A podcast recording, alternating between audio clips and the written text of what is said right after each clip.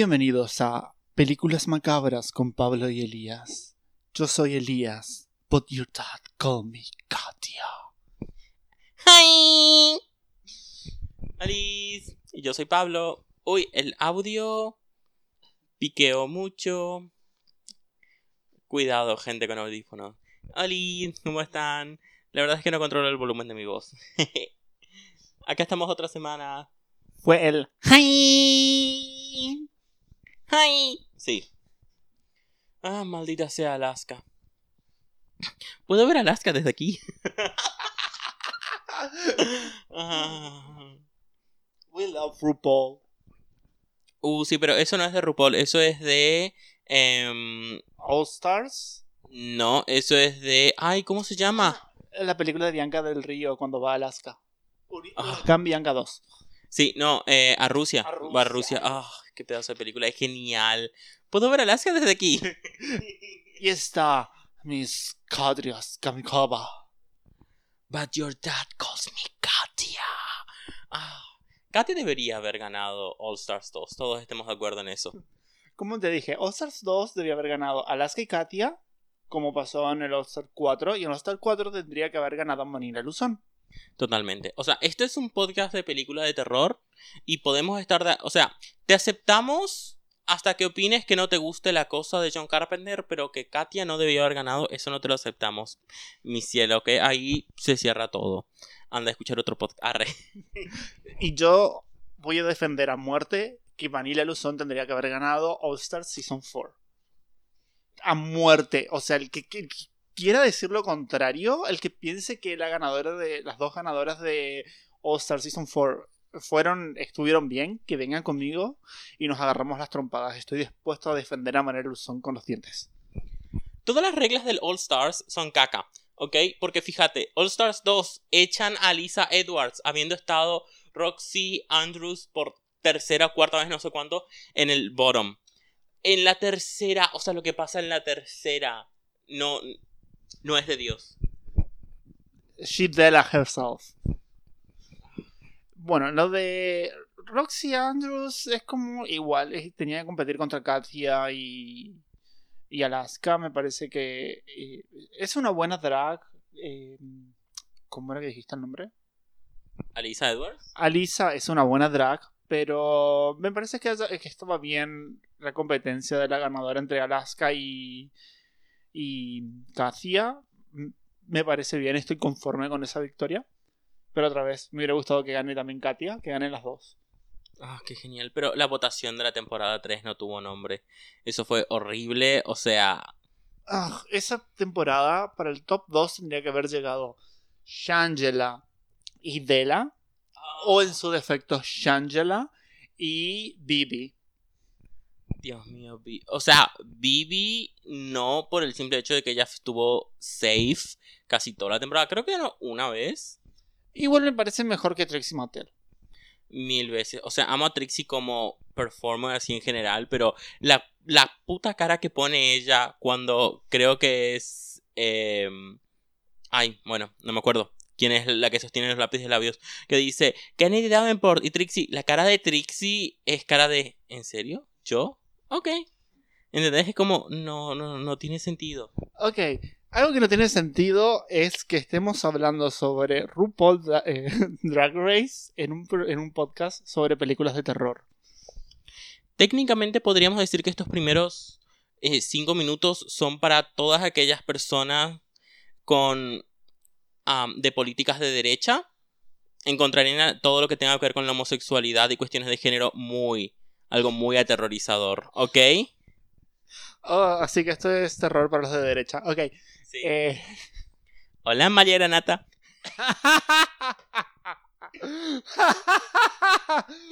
Ah, No te rías con el... Bitch, no te rías con el micrófono en la garganta, básicamente, que yo tengo que editar esto. ¿Cómo, ¿Cómo quito estos picos, coño? ¿Cómo quito estos picos? por eso había alejado el micrófono, perdón. No lo suficiente, bitch. No lo suficiente. 22 pulgadas. Alejame 22 pulgadas. bitch. 22 pulgadas, bitch. You're.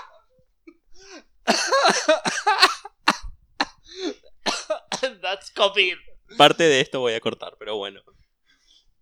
Ay, no, por favor, deja la risa. Quiero que sea tan famosa como la de RuPaul. Ah, Para eso tenés que tener los, los pulmones de un señor de 60 años. Ok. Honey. The library. No. Sí, The Library is Open y te sacaste los anteojos, claro. Sí, y ya sé, The Library, aparte de leer Drag Queens, ¿qué tal si leemos un libro de Paul Sheldon? Uh, Segway into the movie. Sacre bleu. Eh, para el capítulo de hoy tenemos Misery. Para este hermoso club del libro que estamos formando. ¿Qué club del libro? Ok, pero yo voy a hacer muchas referencias al libro, es como que no puedo. Es algo tan genial que el- hay ciertos libros que se te quedan en la memoria por los detalles pelotudos que tiene. Y si ustedes alguna vez leyeron a Stephen King, saben que él escribe muchas cosas pelotudas. Es como que. ah, o sea, e- escribe cosas geniales, ¿no? Pero en el medio es como. Esto no lo necesitaba saber, ¿ok? Eh, est- esto que motivó al personaje ultra terciario no lo necesitaba saber, ¿ok? Stephen King. Y es como. Hay algunas cosas que yo estaba viendo la película y fue como. Uh, en el libro eh, pensaba esto. Uh, en el libro ella decía tal cosa, no sé qué. No estoy seguro si eso es un halago o just shade. No tea, no shade, no pink lemonade. Bueno. Ah, empecemos. Misery. Bitch. O sea, esta es una película que tiene de todo. O sea, tiene terror por confinamiento, terror Perfecto para esta cuarentena. genial. O sea, esta cuarentena que nunca ha terminado, ¿viste? Pero tiene terror de, de de una persona loca, digamos, ¿no? De, una asesina. Tiene un poco de body horror. Ti- Tiene mucho de body horror. Que no es como la deformación del cuerpo porque te convertís en una mosca o por la cosa John Carpenter, no. Sino es por esa escena de la de eh, eh, ay, ¿cómo se llama?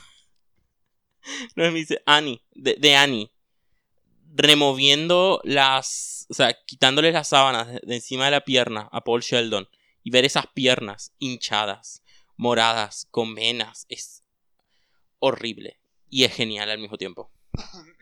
Sí. Bueno, eh, empezando con la película Misery, o como, o como a mí me gusta llamarla, lo que pasaría si Pablo se encuentra con George Martin.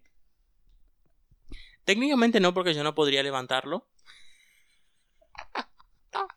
The shade of them all. Vamos a ver. Bueno, empezando. La película empieza y se centra mayormente en el punto de vista de un escritor fracasado, em, perdón, un escritor exitoso, de una saga de libros conocidos como Misery. Yep. Por las portadas, porque creo que vemos algunas cuantas portadas. Voy a intentar hablar un poco más bajo porque estoy viendo el audio como spikea, no sé cómo se dice. Am, básicamente son muy Violeta, muy Bianca, muy Corintellado. Son muy mujercitas. No, pero mujercitas, pero dirty. Sexy mujercitas.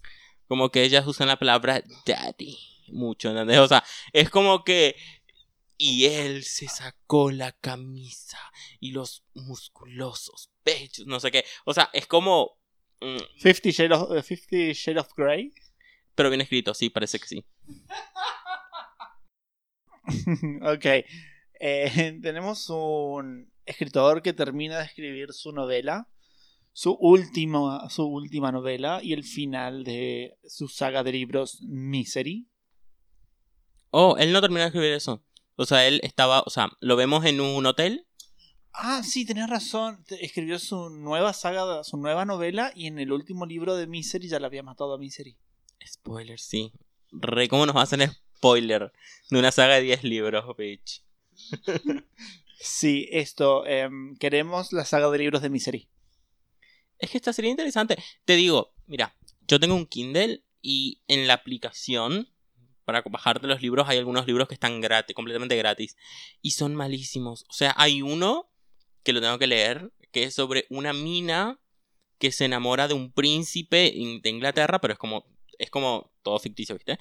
Pero porque en un video que se grabó del tipo en su yate se le ve el alto, alto bulto que tiene el tipo. Y se el libro se llama Las joyas de la corona. Y John Plan. Wow, we know she's after the stuff. Eh, el cetro, madre mía. Yeah, the scepter. Yo quiero ver eso. O sea, yo quiero leer eso. En fin.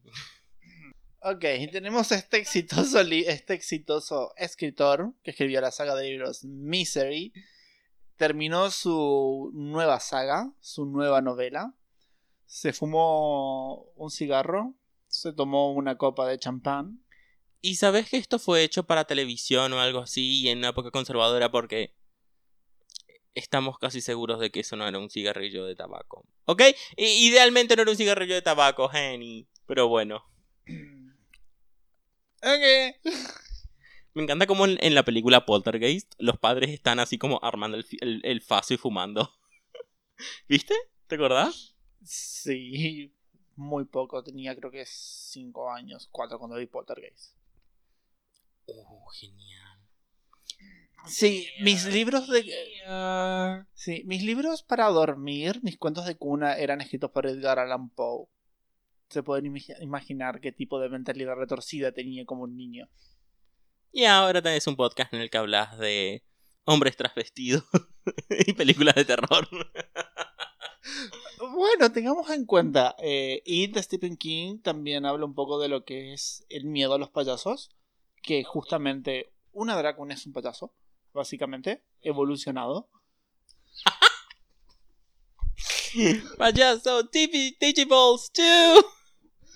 Dios mío, sí. No, bueno, pero eso en realidad habla más del miedo a lo desconocido porque justamente el miedo a un payaso tiene que ver con el hecho de que el maquillaje es tan espeso que impide que vos puedas ver la expresión, entonces no te puedes relacionar con eso.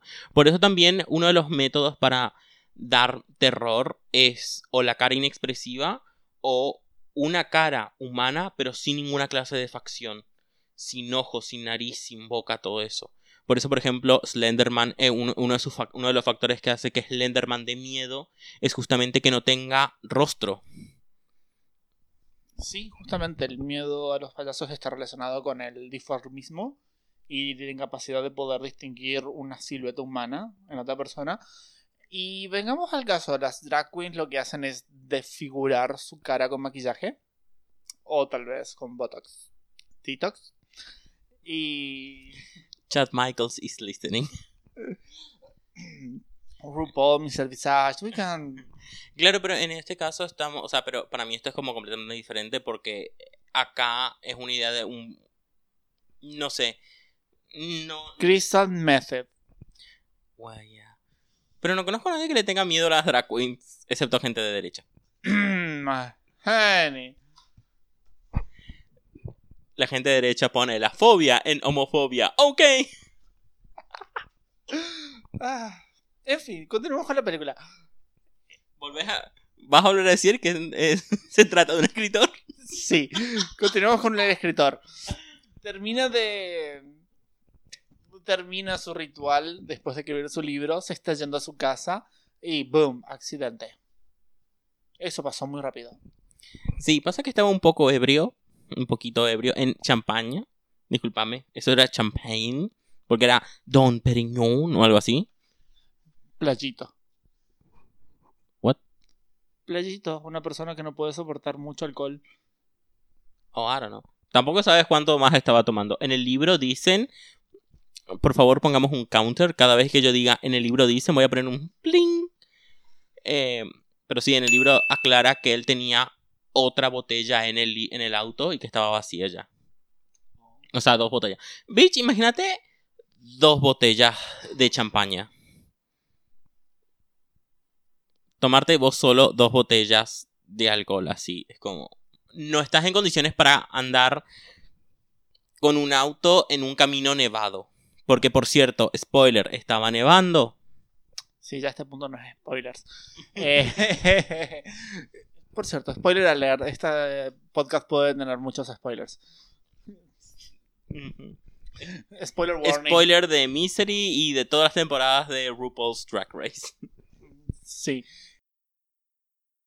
Bueno, tiene un accidente y es rescatado por una figura misteriosa.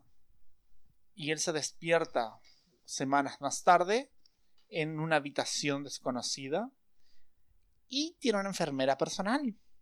Nuestra adorable y hermosa Annie. La actuación de Katie Bates es increíble.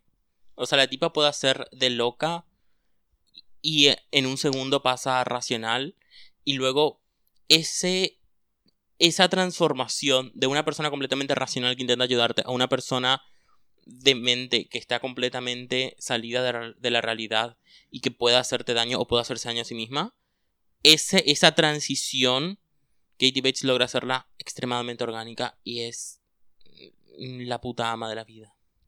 Sí. Ok. Annie, su fan número uno, que se muestra muy emocionada y excitada por tenerlo a él aquí.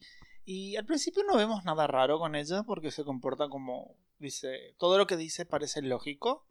En plan, los caminos estaban cerrados por la tormenta, te tuve que traer a mi casa lo más rápido que pude, eh, te estuve curando, yo te estuve cuidando las piernas. Ah, sí, las piernas. Ah, cuando muestran las piernas. Es horrible, yo ya lo dije. Para mí esto es...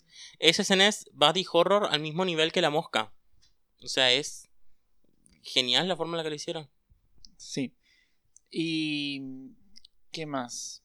Bueno, le da pastillas, lo va drogando poco a poco. Generalmente son pastillas para el dolor. Eh, y vemos que eh, después de esto, como lleva tiempo desaparecido ya que nadie sabe nada de él, la editora se comunica con el policía y otra vez la policía acá es como totalmente inútil. No, eh, no, para mí no. Para mí, discúlpame, mi amor. El sheriff, que ni siquiera me acuerdo el nombre, pero el sheriff, vos, no, vos lo pones al lo soltás con todos los recursos necesarios, el sheriff te resuelve en tres días quién mató a Kennedy. Sí, sí, pero este principio, esta primera parte que vemos es como el policía totalmente no le interesa y es como te muestra un policía inepto.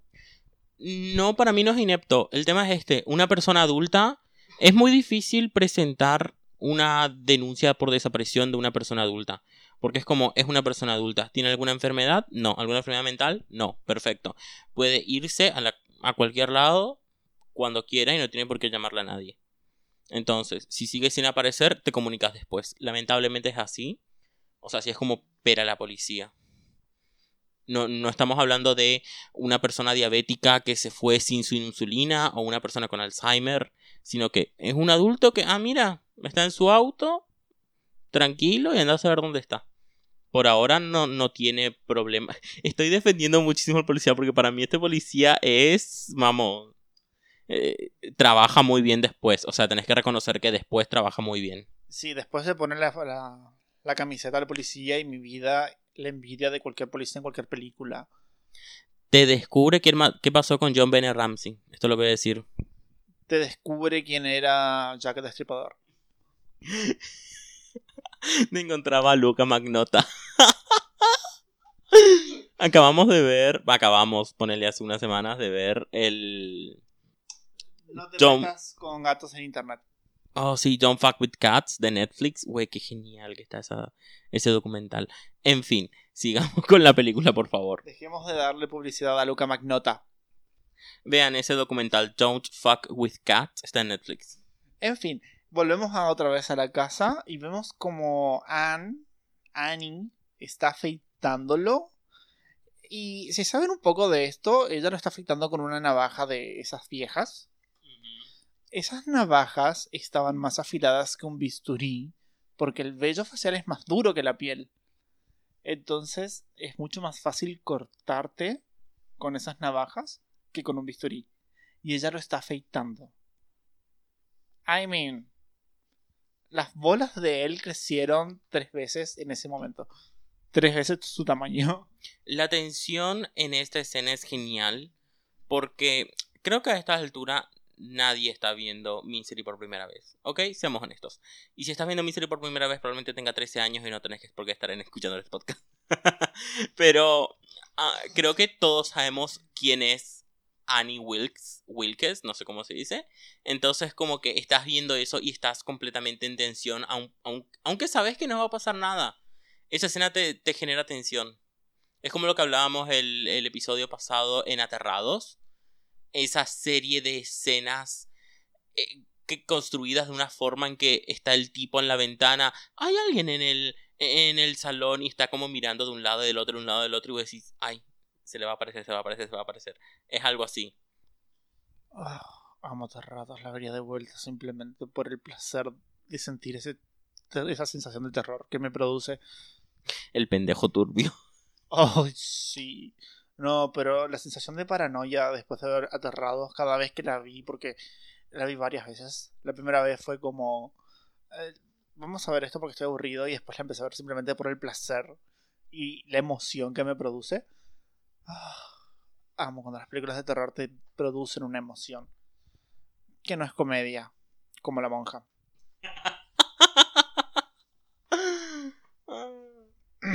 sí, escucharon la saga El Conjuro. También estoy hablando de ustedes. Y ni mencionar la saga de eh, Actividad Paranormal. Por Dios, qué aburrida película. No puedo creer que tenga cuántas, ocho versiones, ocho etapas. Cinco. Cinco. Ay, Dios. Sí. Pésimo, pésimo. En fin, estábamos con ella eh, afeitándolo y le pide para leerle, para leer el manuscrito que él tenía consigo. Sí, por cierto, por si no se dieron cuenta, ella lo estaba siguiendo desde el hotel, porque ya estaba en ese hotel en el que él estaba escribiendo su libro, simplemente porque sabía que él estaba ahí. Sí. Y después, no me acuerdo si es acá después, que ella le dice, en una entrevista de hace 10 años a no sé quién dijiste tal cosa. Y es como, oh, señora, ni yo. ni yo con George Martin. Uh. En fin, continuando con la película. El. Miss Benji. Miss Benji. Miss Benji. Ok. Editar esto va a ser muy difícil, porque literalmente estamos al minuto que 5 de la película y, y le media hora. Te juro. Ok. Eh, bueno, al policía finalmente se les da por investigar la, la desaparición de él. Y hay una escena en la que literalmente pasa por encima del auto, sin darse cuenta que estaba ahí el auto. Obviamente estaba cubierto por nieve. Pero es como uh, la tensión de que casi lo descubre. Y cuando él está subiendo, que está con su segunda al mando, que también es su esposa. sí, get a girl. Get it. Ay, luego se queda viuda. Oh no. Ay, no. Bueno, y, ahí justo pasa Annie en el auto. Y es como, que acaba de venir. Creo que ahí es cuando viene de comprar el último libro de Misery. Creo que sí. Es muy fuerte eso. Bueno, eh, eh, primero que nada, Annie empieza a criticar el manuscrito. Sí, lo que yo, lo primero que anoté de esa escena del manuscrito es Iu, sopa. Después puse. ¿Te gusta mi sopa? No recuerdo haber comido sopa. Uh, te hice un montón de sopas que te gustaron. ¿What? Sí, todas las sopas que te. Voy a cortar todo esto.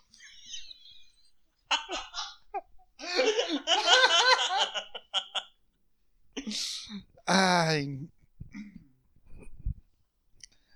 Bueno, entonces, eh, cuando Annie, empieza a leer el manuscrito, eh, creo que es el manuscrito. Sí. Sí, básicamente ella cuando lo estaba afeitando le pidió si él si podía empezar a leer el manuscrito que Paul mm. Sheldon, acá, por cierto, se llama Paul Sheldon. No, no, no, no. Somos geniales. Hablando de películas, por Dios. No, no, no. Después de leer el manuscrito es que ella compra el, último libro de Misery. Sí. Ella había empezado a leer el manuscrito y le está dando sopa y, y le dice que no le está gustando el manuscrito porque hay muchas eh, malas palabras, muchas groserías, no sé qué. Y él le dice, Paul, que, eh, bueno, él es un chico que creció algo así como en los barrios bajos, todo el mundo hablaba así. Y eso es como, girl, o sea, Annie va de 0 a 150 en 3 segundos, o sea, eh, se desata totalmente, dice, ¿qué? ¿Vos te crees que yo voy a la al banco y le digo, acá está tu puto cheque, no sé qué, al banquero. Y es como empieza y tira la sopa, empieza a gritar. O sea, señora, ¿qué le pasa? Ah, amo a Annie. Todos somos Annie. Y esa escena está casi calcada del libro. No me acuerdo si le está dando sopa, pero está casi calcada del libro. Y es. Y luego ella le acusa a él de mira lo que me hiciste hacer porque ella tiró la sopa en la, en la cama de Paul. Y es como. Mmm, esa toxicidad, mi ciela. No te la robo. Y después de todo eso le dice te amo. Mm, girl. Yo noté en mis notas puse comportamiento tóxico. Yo puse Paul, you in danger, girl. you better lip sync for your life. Te juro. Oh, ¿te imaginas una parodia de Anne versus Paul lip syncing for the life? Annie y Paul lip syncing for the life. Uh, uh girl. ¿Qué, ¿Qué canción sería?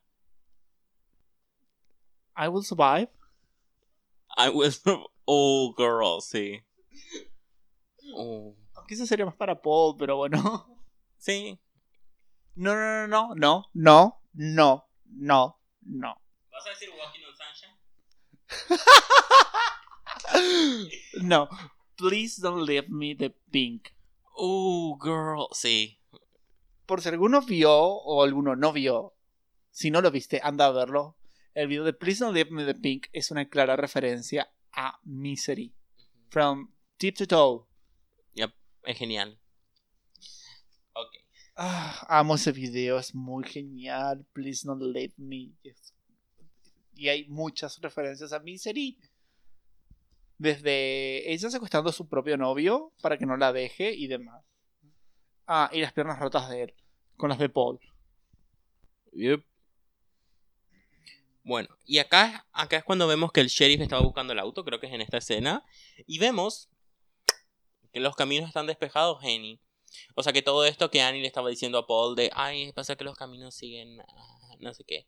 Mentira, bitch, mentira. Ok, continuando con la película. Después de que Virginia le hace masturba a su esposo. Eso no pasa.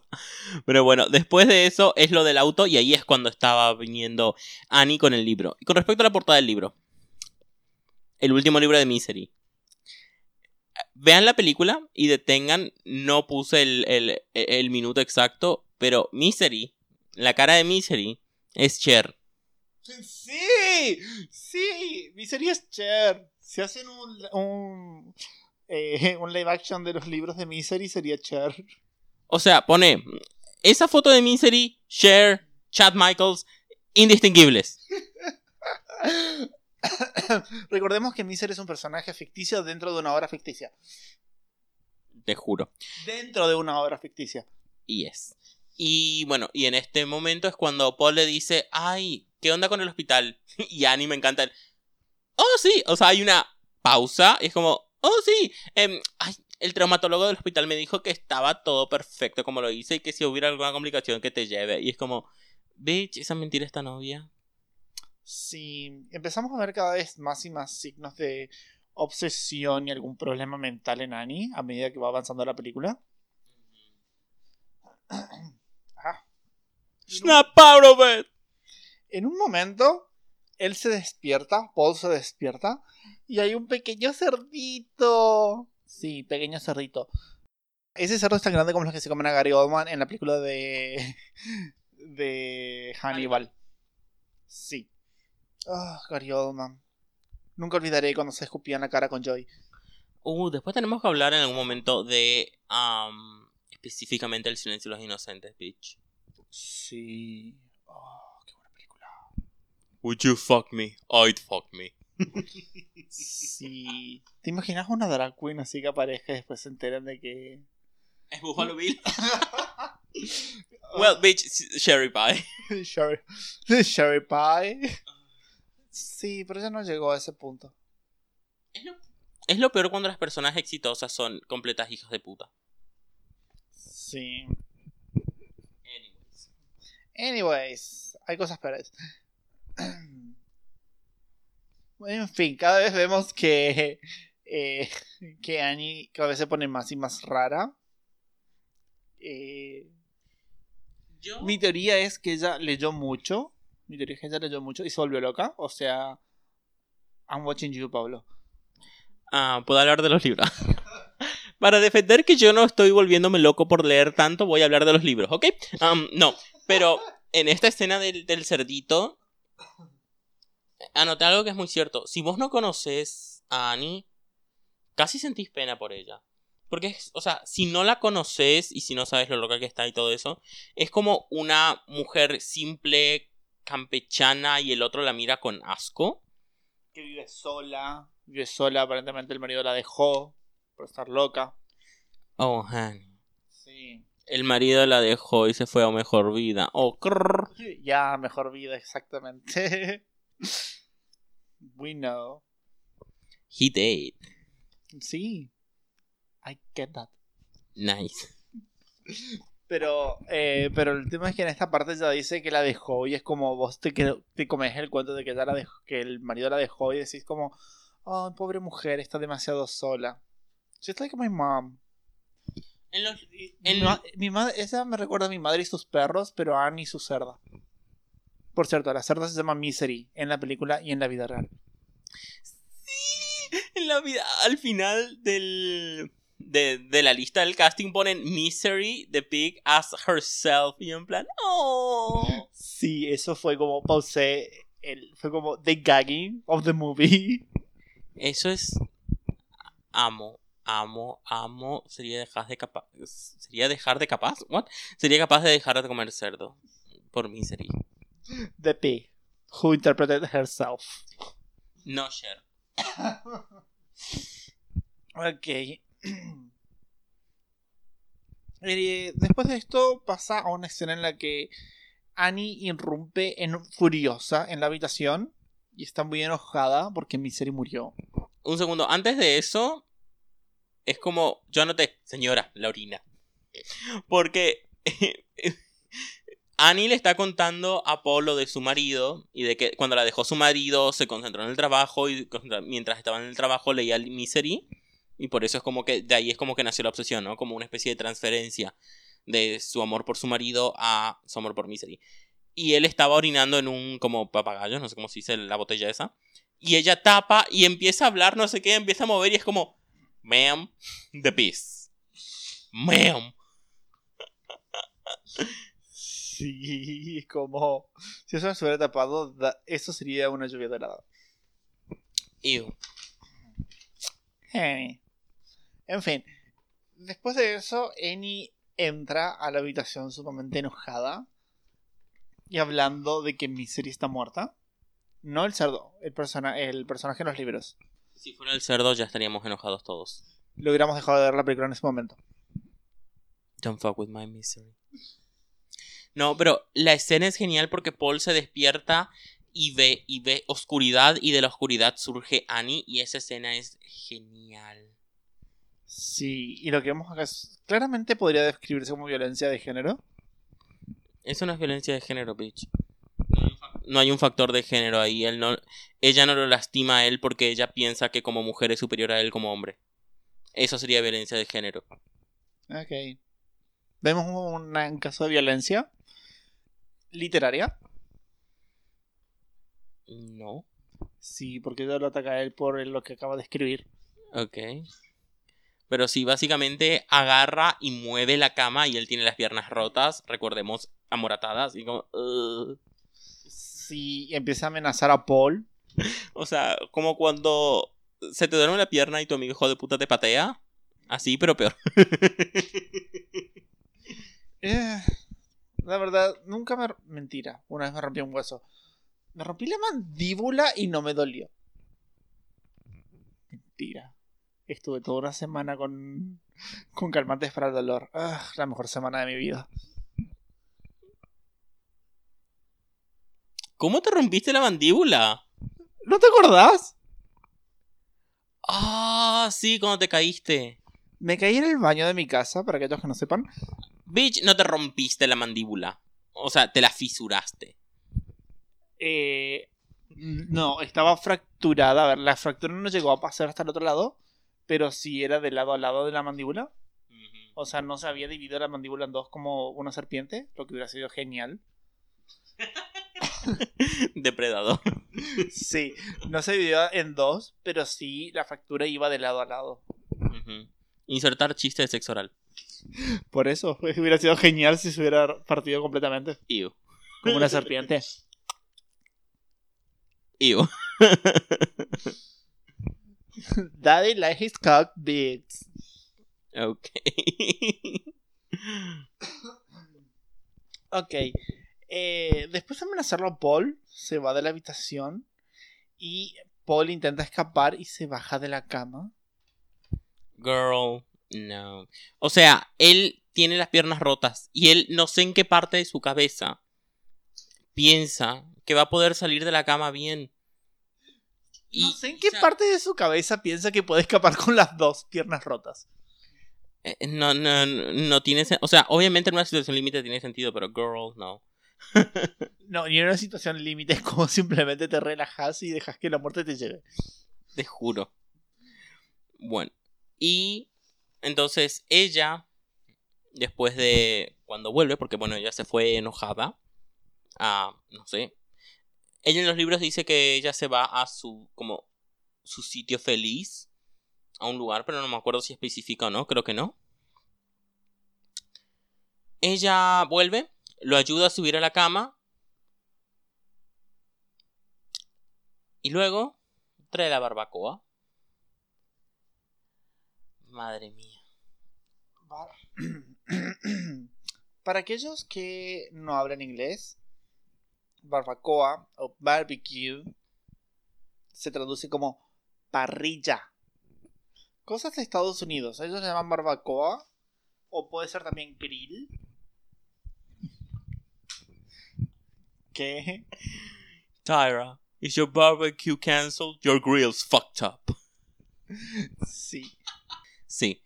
Bueno, entonces ella trae la parrilla. Fuck it. Y le dice que Dios le habló a ella. Es como. Cualquier persona que cree en Dios, estándar. Es como que. No hay problemas con vos hablar con Dios, pero cuando Dios te habla a vos, girl. Girl. Ahí hay un problema, girl. O sea.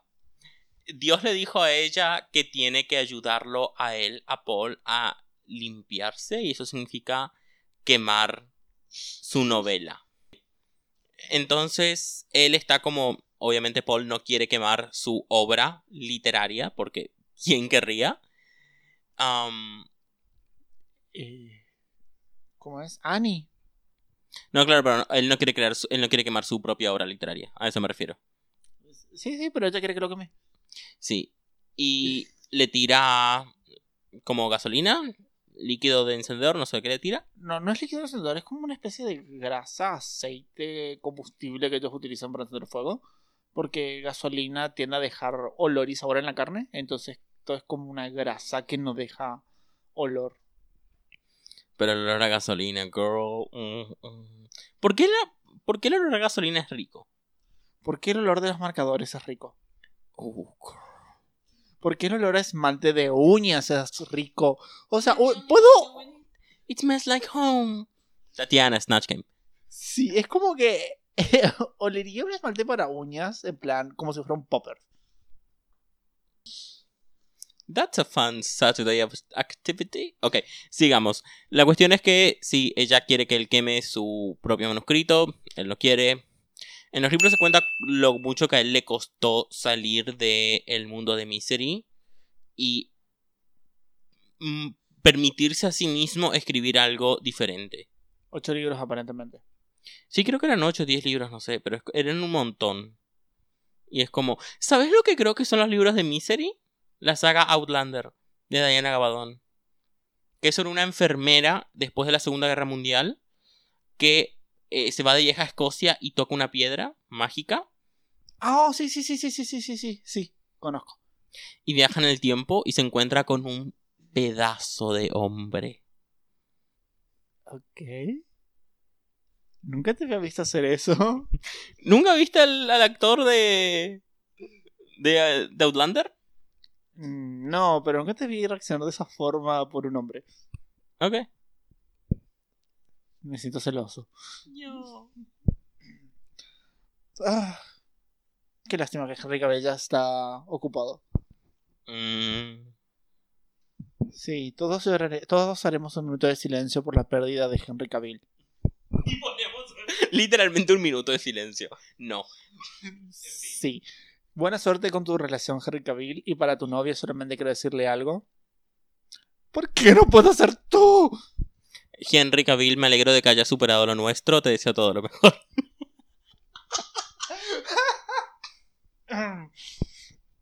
En fin, Henry Cavill, si no viste Misery y algún día te accidentas en las calles de Resistencia, todo esto te va a parecer muy nuevo.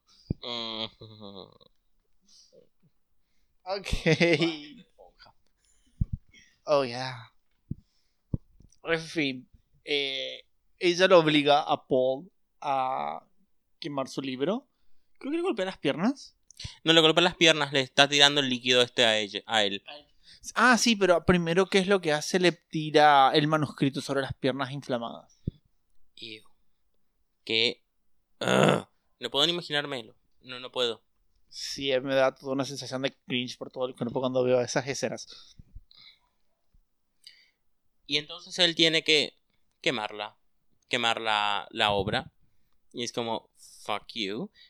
Y encima hay como pedazos de papel en llamas que vuelan por todos lados. Y es como las cortinas. Señora, sus cortinas.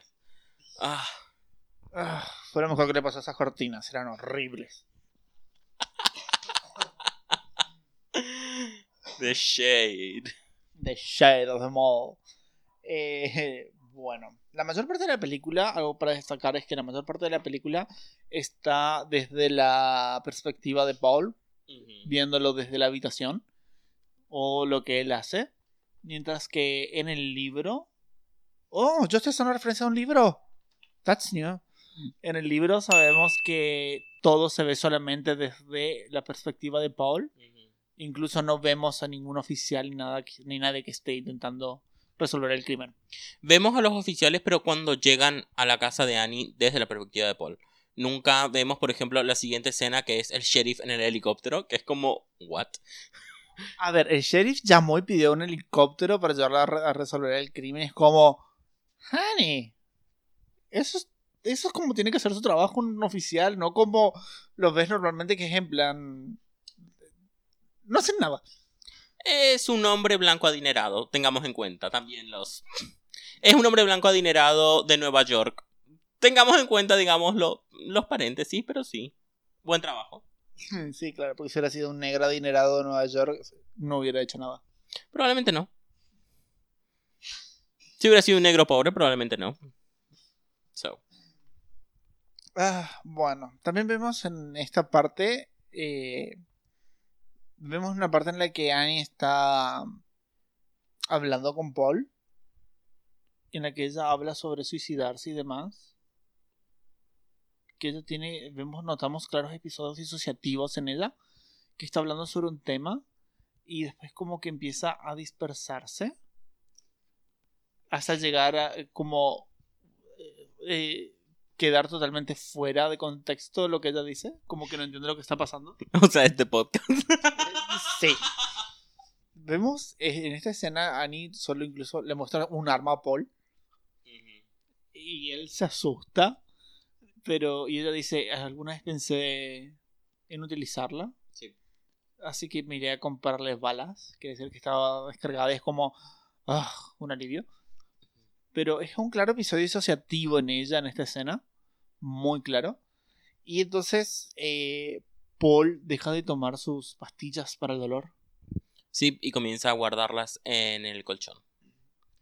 Por cierto, si las pastillas para el dolor, si dejas de tomarlas, ¿no, no sería un poco incómodo tu existencia teniendo las piernas tan rotas? mucho, pero si no me equivoco, estas pastillas no eran opiáceos. Si hubieran sido opiáceos hubiera sido lo peor del mundo.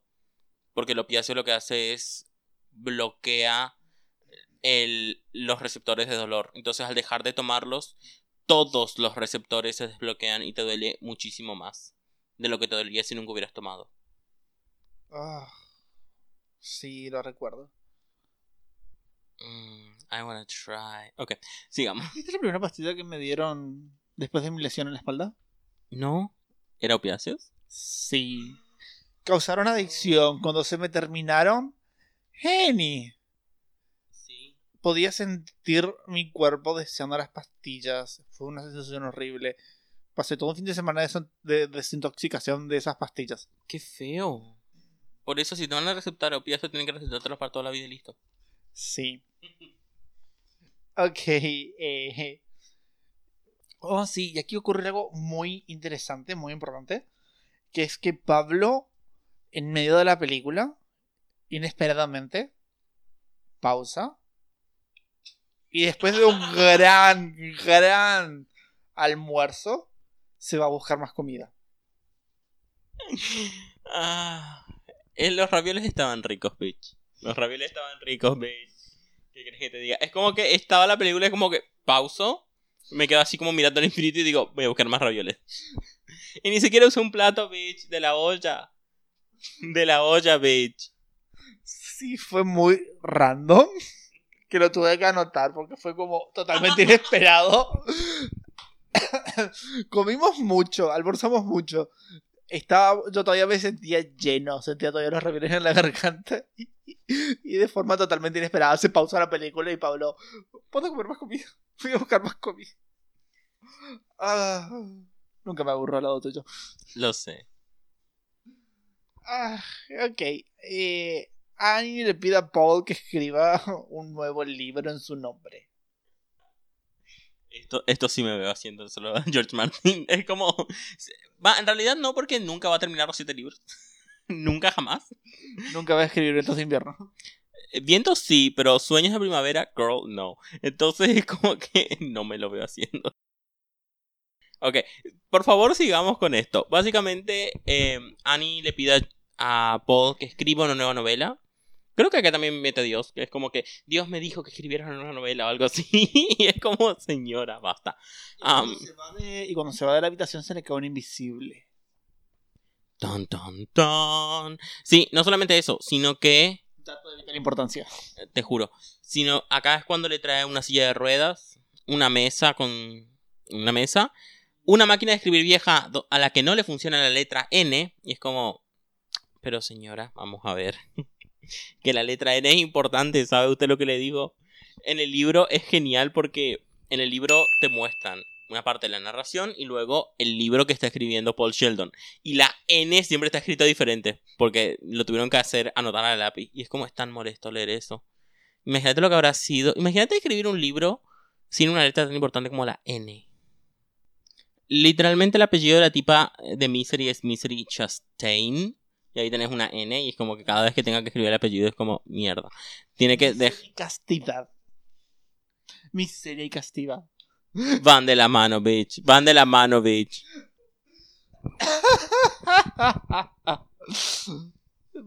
Too dark. Voy a, voy a hacer como pensar en pip y ahí vos riéndote. Eso va a ser lo que va a sobrevivir la edición. Ok. Too dark. Not get, I will not get cancelled. Ay, demasiado humor negro. Sí. Ok. Bueno, y aparte de, aparte de la máquina de escribir, le trae una, un juego de hojas que como que se les corre mucho la letra. Si el gramaje es incorrecto. Algo así. Algo interesante. No sé qué iba a decir. Así es que Annie, eh, Paul le dice a Annie que vaya a comprar, pues, otras hojas. Y Annie se enoja y agarra y les golpea las piernas rotas con las hojas. Y es como, pero ¿podría, por favor? Señora, deje esas piernas, señora. Ah, Y bueno, Annie se va a buscar más hojas. Y entonces Paul. eh, bueno, primero tiene un, un ataque violento otra vez. Y después de que ella se va, Paul intenta salir con el clip que se le cayó a Annie. Y esto es algo como muy tradicional en todas las películas de Estados Unidos. A ver, si todas las puertas se abren con un puto clip del cabello,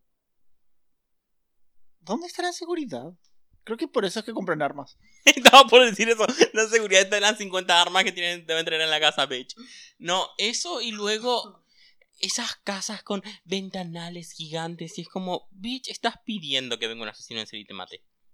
Sí, alguien que tire una piedra y te asesine. Te juro, o sea, con una piedra puedes romper eso. O sea, obviamente, seguramente no deben ser los mismos vidrios que tenemos nosotros en las paredes. En las paredes. En las paredes, ya. En la. Se llaman espejos, por cierto. sí, También están en el techo. Nice. En las ventanas. Pero es como. No sé, odio eso. O sea, siempre me da muchísima como sensación de inseguridad. Haz Madonna. Eso. ¿Cómo? Haz Madonna. ¿Qué pasó con Madonna? ¿No te enteraste cuando, antes de ser famosa, que es, eh, su, la habían rodado tantas veces que ya directamente no cerraba la puerta de su casa? Bitch. ¿Vivía en algún antes? no, aparentemente creo que era Brooklyn. ¿La matanza? Ah, Sí, algo así. nice. Pero más eh, tercer mundista, más primer mundista. Mm. No, pero eso, o sea, es, e- e- es como. Para mí es chamo. Eso de que puedas abrir con un clip una puerta. Y por cierto, dato curioso del libro. Otro contador. Eh, Paul Sheldon dice que él habló con un tipo que ahora, es, que ahora era cerrajero, pero en sus días fue ladrón profesional. Y que le enseñó cómo abrir puertas para que él pudiera escribir sobre eso en su libro. Porque el protagonista de su nuevo libro era como un ladronzuelo que robaba coches, que robaba no sé qué y todo eso. Así que, dato curioso. No es, no es que Paul Sheldon sabe hacer eso de la nada, sino que en el libro se explica por qué sabe hacerlo. A ver, eh, yo entiendo que con una tarjeta de crédito se puede abrir. Porque entiendo cómo funciona. Una tarjeta de crédito abre muchas puertas. Geni. Geni. No, pero viste que tienen como la, la trabita de la puerta, tiene como una parte diagonal, que cuando vos la cerrás eso se, eh, se mueve y después no, no sale. Bueno, con una tarjeta de crédito vos pones y agarras desde esa parte, la llevas para atrás y haces presión contra esa parte hasta que eso se va para adentro Nice. y ahí puedes abrir una puerta con una tarjeta de crédito. Bastante sencillo. Nice. Bueno, y con un- y podés forzar portones con dos destornilladores. También. O sea, haces palanca hasta que el portón, si es de un acero que no es tan duro, se combe un poco y salga la, la traba. Sí. También puedes eh, con dos destornilladores romper un candado. También, destornilladores no vi, vi con... Eh, porque estamos hablando de... Estamos hablando de formas de robar o entrar a casas para cometer hom- homicidios. Eh, no es necesario entrar a casas para cometer homicidios, pero ok. Es más divertido porque entonces mientras están durmiendo tú los atas y los matas. Tha- that's not how it happened, honey. Ah, Ralph Fine. Si estás escuchando esto. Come. He's so fine. Ya. Él logra abrir la puerta mágicamente, con, porque las puertas estadounidenses. Y comienza a andar con su silla de rueda dentro de la casa. Y acá viene la escena que todo el mundo grita: El pingüino. O sea, ni Danny DeVito hizo que nos cagáramos tanto. O sea, cuando él choca al pingüino, el pingüino se cae, casi se rompe y él lo coloca al revés. Y es como, girl. Dato de vital importancia. Coloca el pingüino al revés. Girl, ¿cómo puedes tener tan poco deta ojo para el detalle? O sea, girl, no. A ver, tengamos en cuenta que esto es una situación bastante eh, desesperante. Él no, no se estaba prestando atención a eso. Hay 8500 figuritas así y todas están mirando hacia un lado y él pone el pingüino al revés. O sea, bitch. No hace falta ser Sherlock Holmes. ¿Ok? El pingüinito. Em, y encuentra el teléfono que está vacío. Y yo en plan, ¿así funciona? nunca vi uno de esos teléfonos. O sea, nunca tuve uno de esos teléfonos. Esos teléfonos de disco. Así que no sabía que se le podía quitar todo lo de abajo. Girl. Sí, porque básicamente era una carcasa. Entonces vos simplemente le sacabas los tornillos y sacabas lo de abajo. Nice. Ok. am, No es que yo haya realizado, no es que yo haya realizado llamadas en teléfonos de disco. no es como que estés a punto de, de- de tu doble quinceañera. Exacto, no. En fin. Luego él va hacia como un armario y ahí la señora Ann Wiggles tiene una farmacia. Que es como, "Grrr, ¿cómo te robas tanto? Yo quiero ser como vos cuando crezca. Está lleno de todo. ¿Te acordás de la escena? Sí, sí, ese. Ah. Un sábado de la noche, bitch. Sábado de la noche, bitch. Te juro, sábado a la noche mirándote eh, una película de anime de Ghost in the Shell. o mirándote algo de Evangelion. Jenny. Al fin vas a entender un poco de lo que está pasando. Te juro. Y después va a la cocina. Ahí la puerta está cerrada. Nice. Y ahí la escucha ella volver. Oh, sí, la tensión de esta escena es como. Run, Paul, run. Porque encima él se baja de la silla. Va, se baja, se tira al suelo desde la silla e intenta llegar a la, a la puerta de la cocina. La puerta que da en la parte de atrás. e Intenta abrir. Y es como, igual, aún si hubieras abierto. ¿Qué, qué, qué hubieras hecho? Claramente del otro lado hay escalones. Y claramente hay nieve. Así que te hubieras cagado muriendo. Te juro, o sea, ¿qué vas a hacer? ¿Qué puta vas a hacer? Pensá un poco. Y te haces llamar un escritor. Tenés que necesitas habilidad para escribir una trama, para pensarla, para unir cabos sueltos. She's here. Sí. Por cierto, en el video de Pink también hacen una referencia a The Shining. Sí. Cuando rompe la puerta con una hacha y aparece la cara de ella como Pink is here. Pregu- eh, hot take. Algo así como controversial, pero a mí no me da miedo en lo más mínimo el resplandor. Ni la película ni el libro lo odié, pero la película no, ni en lo más mínimo. ¿No le pusiste en el freezer? No.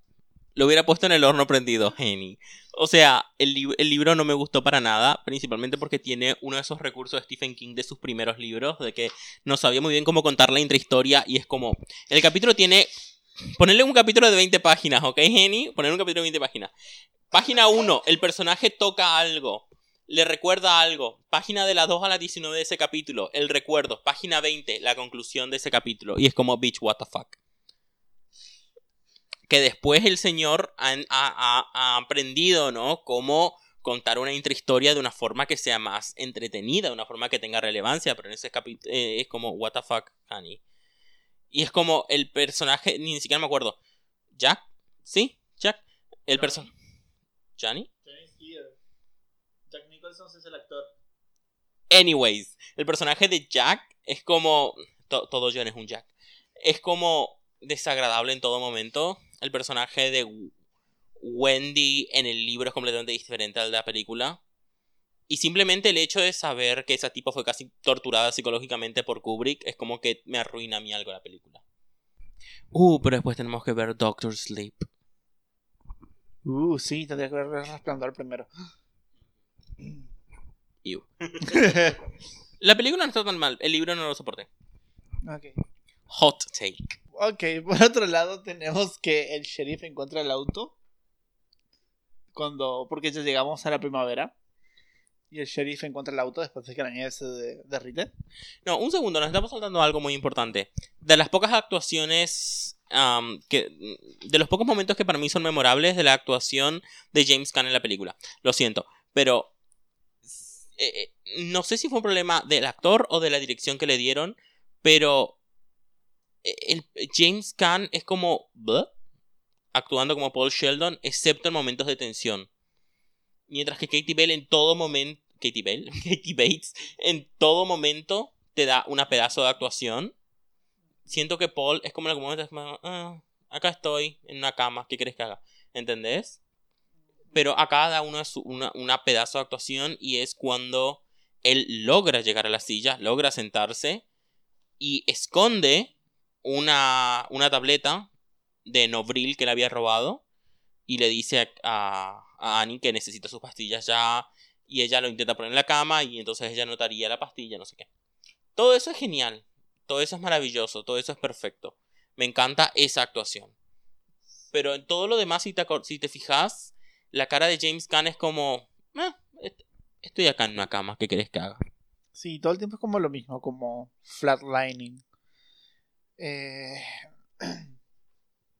ok. Flatliners, esa es otra película que podríamos ver. Las dos versiones hacen una comparación. Un cuadro comparativo.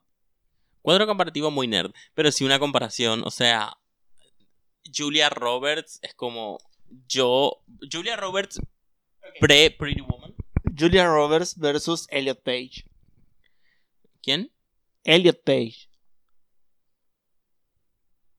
Oh, Elliot Page es la que es el que hace acá como uh girl. Pero todavía, no sé si esto es. eh, no corresponde, pero ok, corríjanme. En este entonces todavía era Ellen Page. Y. Sí, podemos decir Elliot Page haciendo un personaje femenino. Creo que Ok. Sí, pero acá todavía no, no se definía como Elliot. Claro. Pre-Elliot. genial. Elliot en su estadía pre-Elliot. Ok. Whatever. Estoy mirando RuPaul Drag Race 13 para educarme sobre el tema de eh, personas trans. Go. Eh, Godmate. Ah, qué buen drag. No viste nada todavía, Geni. Solamente diré, Season 12 tendría que haber ganado Gigi Good. Ok. Y otra cosa con respecto al, al libro, LOL. Em, cuando hay una escena muy buena que creo que es ex- explícita, está explícitamente hecha para aquellos que leímos el libro. La escena en la que Paul le dice, por favor, Annie, haz que el dolor desaparezca. Y la cara que pone Annie, esa cara de ángel de la muerte de todavía no te puedo matar porque quiero que escribas mi puto libro. Es, es una escena de ángel de la muerte. Y en el libro se deja explícito que Annie era eso. Era una, un- una enfermera que mataba primero a los ancianos enfermos desahuciados y luego poco a poco va degenerando todo su, su locura, ¿no? Pero esa escena para mí es, es, es fuertísima. Ratchet. Ratchet en ningún momento mató a... Ah, la serie Ratchet. Ok. En fin, al- después de que ella, de esta escena, termina con ella yéndose y da- tirando un beso a Paul desde la puerta, que es muy el beso de Pink al final del video. Por Dios, amo ese video. ¿The bitch is dead? No. Ella te acaba de lanzar un beso. Yes. Ok, el sheriff encuentra el auto. Ok. Let's continue. El sheriff encuentra el auto. Eh, un segundo. Se vuelve. Y. Ah, bueno, sí. Y acá vemos a Annie criticando lo que Paul va escribiendo. O sea, ella se vuelve la editora de Paul. Un segundo antes, el sheriff descubre que no es que Paul Sheldon saliera del auto, sino que por las marcas que hay en las puertas del auto descubre que alguien lo sacó del auto. O sea, otra vez mi amor. Mi amor, él te descubre quién mató a Marilyn Monroe. Sí, eso es básico. Pero claro, eh, generalmente en las películas no lo hacen. Los policías y los sheriffs generalmente nunca miran esas cosas. Es como, es básico. Y es como, oh no, no sabemos qué pasó con él. Se lo cuchara. Hasta yo que solamente tengo 500 episodios de podcast de True Crime encima, hasta yo sé eso. Ok, vemos que Annie se empieza a comportar como una editora malvada. Como una mala editora. Y diciéndole a él que... ¿Cómo es? Que reescriba todo. Porque no le gusta lo que está escribiendo. Y... Un segundo. Oh, sí, y algo que ella tiene, que creo que todos debemos tener. Ella es una plot hole hater. Ah, como... I do not like those holes. Nobody like those souls. Any hole is a goal. sí. A ver, el único momento en el que Pode- pue- personalmente, yo puedo llegar a perdonar un plot hole, Un agujero de guion. un agujero de guion, gracias. Es en películas de acción donde lo importante más que nada es la acción, que la miras justamente por eso. Por ejemplo, unas películas de Rápido y Furioso. La miras porque las carreras de auto. Estaba por decir eso, estaba por decir, nadie espera mirar Rápido y Furioso como miraría Shakespeare, ¿entendés? O sea, estaba por decir eso, justamente, madre Sí. mía. Exacto, o sea, no, no te enfocas en la trama, no es lo que te atrae la trama, sino lo que te trae es lo que pasa. Una de las películas de pelea de Bruce Lee o las de Jackie Chan que lo entretenido es justamente la parte en la que pelean. Una comedia, por lo general, no es tan importante la, la trama, sino más que nada la comedia que ocurre dentro de la película. Pero en un drama, girl. Paul Sheldon, girl. Una película de terror también. Obvio. Ah, ah, Para, porque hay películas de terror donde no importan los plot holes, porque son pésimas y eso hace que sean geniales. Estamos hablando en ese caso ya son, o por lo general son slashers, o gore, donde buscamos generalmente el body horror.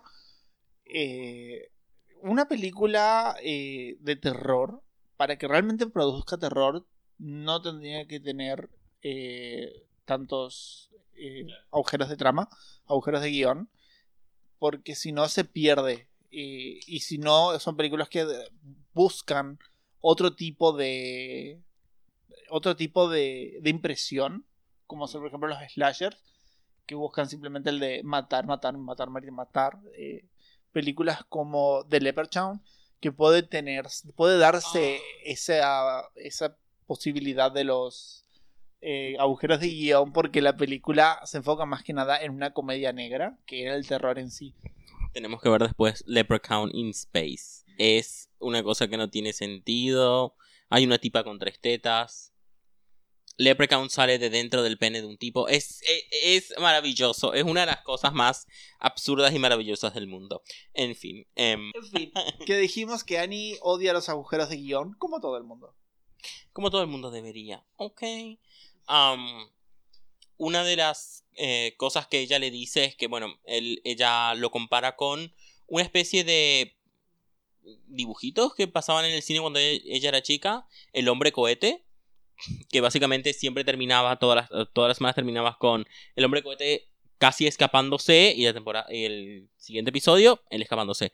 Pero en un episodio, los malos atrapan al hombre cohete, lo ponen en un auto, lo atan y el auto cae en un acantilado y explota. Y luego, la siguiente semana, ella, y, y esto Katie Bell lo cuenta, Katie Bell, otra vez, ¿quién coño es Katie Bell? Eh, Katie Bates lo cuenta y ah, la actuación que da, ella no ganó un Oscar por esto, ¿verdad? Creo que, creo que sí o fue nominada.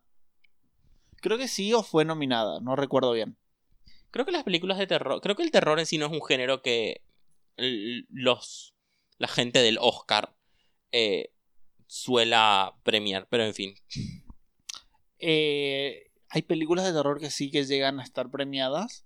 Por lo general no, no es muy común porque, como te digo, generalmente las películas de terror se basan en body horror y slashers y no suelen tener tanta trama como otras películas.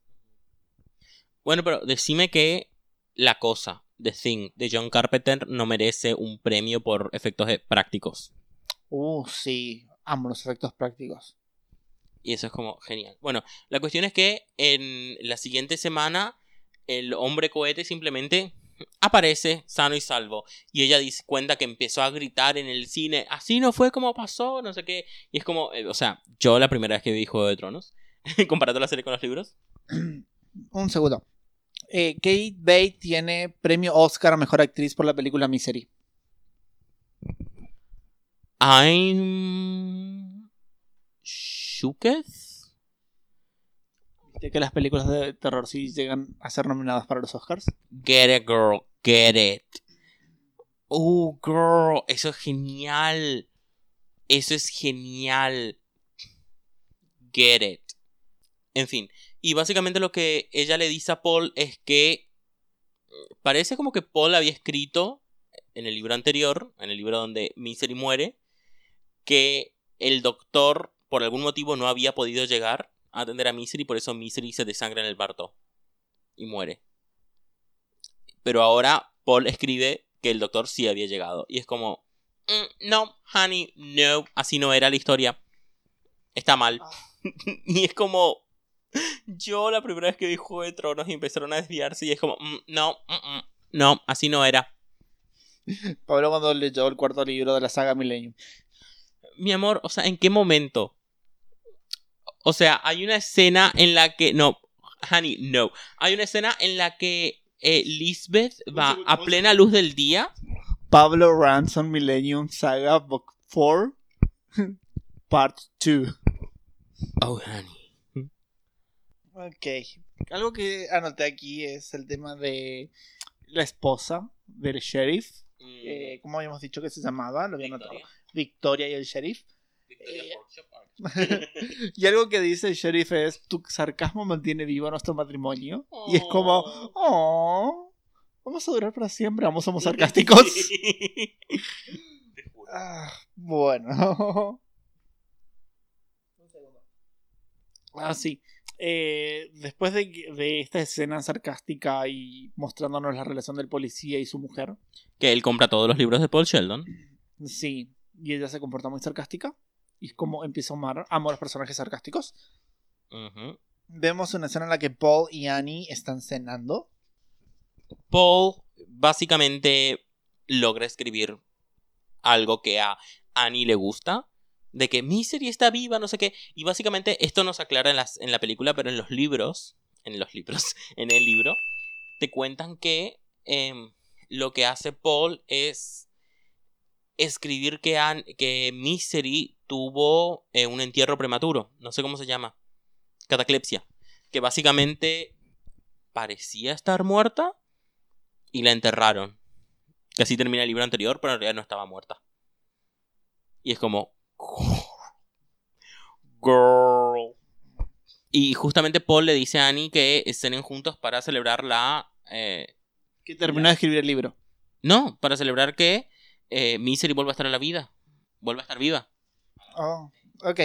Y no me acuerdo qué excusa da para que ella se vaya de la mesa. Y Paul velas. Oh, sí, Paul le pide velas y pone un montón de las pastillas, del contenido de las pastillas, en la copa de, eh, de Annie. Sí, yo acá noté. Todo es tan común en el mal sentido. Sí, yo noté aquí que la dama Fortuna ama está del lado de Annie. Te juro, porque la tipa viene y tira la copa de vino sin querer. Y es como. O sea, y no, no hay ninguna forma en que yo pudiera haber sabido que la copa de vino tenía droga. Pero es como. Es muy fuerte esa escena. Y la cara de Paul de. Ah, fuck shit. Sí, es como la Fortuna está del lado de esta perra psicótica que quiere que escriba un libro sin agujeros de guion. Sí, obviamente que va a estar del lado de ella. Sí. Y después pasamos a una. a un montaje de escritura y entrenamiento. Porque no solamente Paul Sheldon está escribiendo, sino que está entrenándose. Él, aparte de haberse roto las piernas, tenía un hombro dislocado. Entonces tiene el brazo derecho débil, pero ahora poco a poco va mejorando. Y está em, entrenando con la máquina de escribir, que esas cosas son recontrapesadas. Y acá anoté algo, anoté dedos. ¿Por qué? Porque si vos te fijas, la escena de el actor James Caan escribiendo, es- él escribe con dos deditos. Él escribe con dos deditos como una persona que yo conozco. Hola Joaquín, si estás escuchando esto. Joaquín escribe con sus dos deditos en la computadora. Yo mejoré durante la cuarentena y de dos dedos pasé a usar cuatro. Are we just talking about writing, honey? Ok. Y... Pero después hay un plano cenital, o sea, un plano desde arriba, enfocando y la persona es como que escribe con todos los dedos, no sé qué, y es como eso es tan falso. Esos dedos son tan falsos, honey. Ok, ya que. Ah, aquí era la escena en la que Annie se deprimía y con la lluvia y mostraba su arma. Eh, en fin, cuando. En esta escena es cuando Annie se va a comprar balas porque está deprimida y piensa en pegarse un tiro. Ah, si tuviera un dólar cada vez que estuve ahí. Y Paul sale de su habitación y empieza a rebuscar por la casa y le da tiempo para leer la vida de Annie. Sí, porque Annie tiene un libro de recortes en el cual, muy convenientemente, puso todas las cosas significativas de su vida que aparecieron en los diarios. Y eso es como tan de pueblo chiquito. Yo nunca, yo nunca viví en un pueblo chico. O sea, no shade, no tea, no pink lemonade, ¿ok? Así los pueblos chicos. Pero es como, qué sé yo, tal persona entró en la universidad de enfermería. Es como, ¿en serio? ¿En los pueblos chicos ponen eso en los diarios? No necesariamente eso. Por ejemplo, eh, cuando hacía básquet, me habían sacado una foto a mi equipo de básquet cuando habíamos ido a la Leonesa y lo publicaron en el Diario Norte. Y mi madre guardó el recorte. Oh, genial. Sí, bueno. Sí, estuvo en el diario. I'm famous. Y una vez en el. I was on the radio, Henny. Bitch, I was in the radio too. I have a podcast. Ok. Me too. ok. Tengo una película. Primero, eso de que hay personas que realmente se deprimen con el cambio de clima, eso existe. Se llama depresión por temporadas o algo así. Y a muchas personas le da depresión cuando se acerca el otoño-invierno por el cambio en los rayos del sol. Porque los rayos del sol algo ti- tienen, tienen algo que ver con la serotonina. Lo leí, lo sabía, ahora no me acuerdo. Deal with it. Yo no sé por qué, pero cada vez que se larga a llover es como me empiezo a sentir feliz. Todo lo contrario. Amo la lluvia de una forma tan fuerte.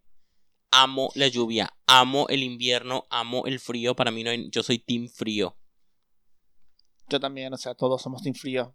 La gente que dice que es team verano y pone el aire a 16 grados en su casa. Mm-mm. Honey, solamente eres team frío, estás confundido. All the tea, all the shade. Estás confundido. es una fase. Pero probaste con el invierno. Ay, me quiero que te vayas al infierno por elegir al verano. En fin. Bueno, y una de las cosas que. Bueno, déjenme acá. Voy a hablar del libro. Voy a hablar del libro mucho. Porque esto es una parte que en el libro son fácil 20 páginas capaz. Todos los recortes de diarios. Uno, en el edificio donde vivía Annie se producen varios incendios. Todo el tiempo. En- y en uno de esos incendios muere una pendeja. Creo que muere alguien ahogado. Que era una niña muy pequeña en la edad de cuando Annie ya era un poco mayor.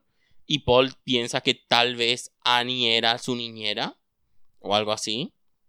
Porque, porque guardar ese recorte. El padre de Annie se cae por las escaleras. Después, una de sus mejores amigas de enfermería muere también, no sé, así como misteriosamente, ¿viste? Somos tan molestos. Em, y así un montón de cosas. Y luego, una vez ella se gradúa, gente anciana que empieza a morir. Así, que muere de enfermedades. Y eh, es muy bueno como Paul Sheldon dice que hay como dos tipos de muerte. Enfermedad larga o sufrimiento corto. Y es como que se van alternando. Y él va pasando y dice, Dios mío, ¿a cuántos mató? Porque si vos vas leyendo, es como... eh, La tipa mató como a 30 personas. Es fuertísimo. Y luego, la tipa la pasan de cuidados intensivos o algo así a la unidad pediátrica.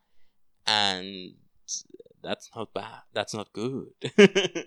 Porque acá empieza a matar bebés. Y es como... Soy pro elección, pero eso es... Hasta la semana 14, Ani. Sí. Eh, creo que se te pasó un poco la mano, un poco el tiempo. Es semana 14, intrauterina. Ok, Ani. Sí. No semana 16. No semana 14 extrauterina, es intrauterina. Pero ok, sí. Am, no, y bueno, y básicamente ella la, la, la enjuician porque ella tenía algo así como un anillo de sello y en, en el cuello de uno de los infantes aparece el anillo, el- la marca del anillo de sello. O sea que ella los ahogaba. Y es como, bitch, what the fuck. Por lo menos no eran gatitos. Cierto, mejor bebés que gatitos. Um, Vamos a hacer chistes sobre matar bebés, pero no chistes sobre. Sí. Ah, dejemos de hablar de Luca Magnota. Dejemos de darle popularidad a Luca Magnota. Dejemos de decirle a la gente dónde puede conseguir información sobre Luca Magnota y lo que hizo. Opulence. Opulence. You, You owned all the kittens. you kill everything. He wishes. O sea, el tipo ni siquiera llegó a ser asesino serial. O sea, discúlpame. Henny, pero lo que se hizo para que nadie lo atrape. Mi vida. Un aplauso por eso. Jack el Destripador ganó, mi amor, todavía no sabemos quién es. Entonces, una de las cosas que aparecen en los recortes de diario, que ella dice, que, eh, bueno, que se reportó que dijo Annie en su juicio fue, nunca sabrás el miedo de perder a alguien. No, that's not what I... What the fuck? Ok. Algo así, eso es una cosa completamente diferente. Y eso es algo que dice Al Annie antes, y que me parece muy fuerte, que no lo dice en el libro. Pero ella, antes de irse con la pistola, y antes de que eh, Paul salga y lea todo esto, le dice Annie a Paul, nunca sabrás el miedo de perder a alguien como tú siendo alguien como yo.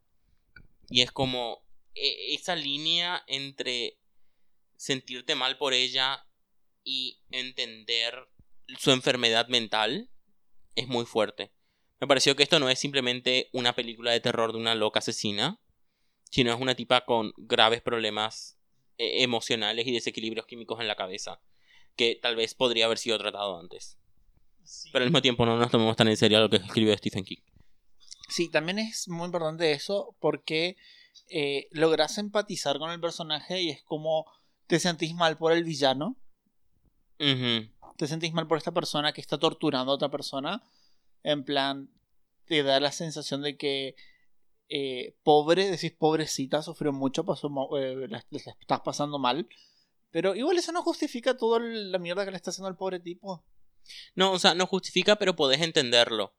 Y para mí es importante que puedas entender, poder entender, re que nos ponemos serio con misery, es como no tiene sentido, pero es como que podés entender que no es, que, estos desequilibrios mentales que son peligrosos para uno mismo y para otros, y, pri- y primero, las personas que tienen problemas mentales de este tipo suelen ser peligrosas primero para sí mismas, y en la mayoría de los casos para sí mismas, y rara vez para otros.